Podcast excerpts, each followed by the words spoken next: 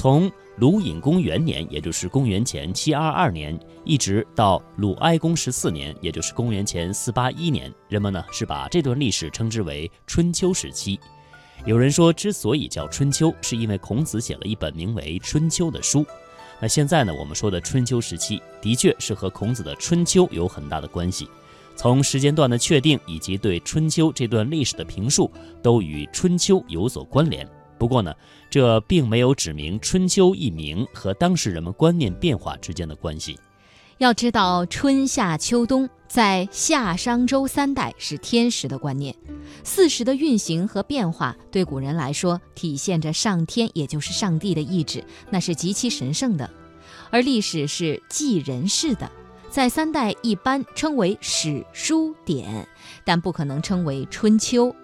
春秋是天时天条，怎么可以与人事混为一谈呢？西周王朝灭亡之后，天道观衰微了，人道观呢普遍得到了提升。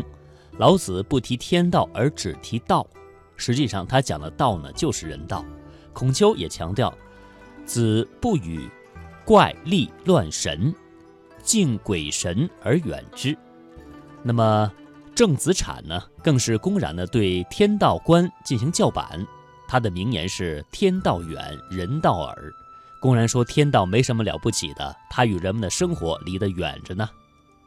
那正是在这种观念大转变的情况下，人们把反映天时的春秋就嫁接到了人世上，还美其名曰为“以天时记人事，谓之春秋”。在这种大背景下，春秋时期可以用三句话来概括和解析。第一句话就是春秋是大战乱、大战乱时期。春秋初，诸侯国一百四十余国，到孔子周游列国时，面七十余军，说明那时至少还有七十多个国家。而到了春秋结束时，只有十四、十五国了。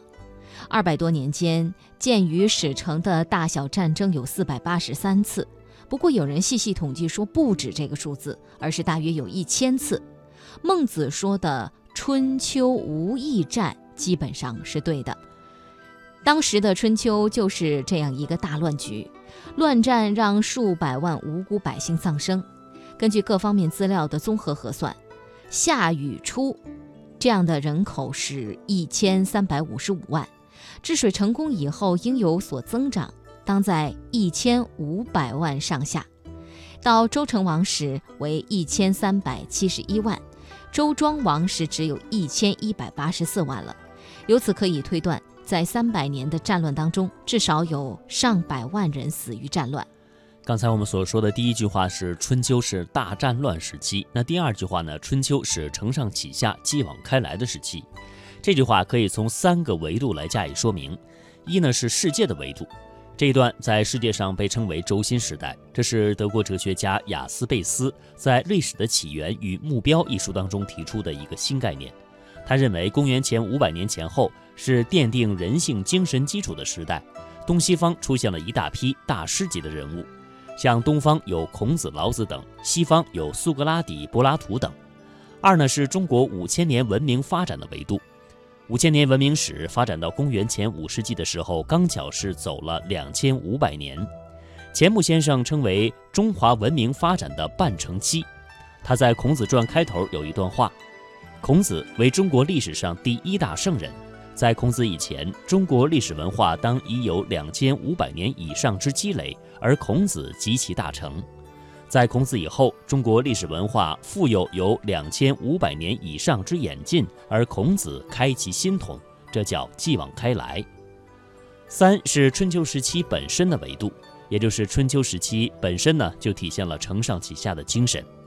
从战乱不断到弭兵，从政界混乱到季文子的向三军而无私机，从普遍的无所作为到。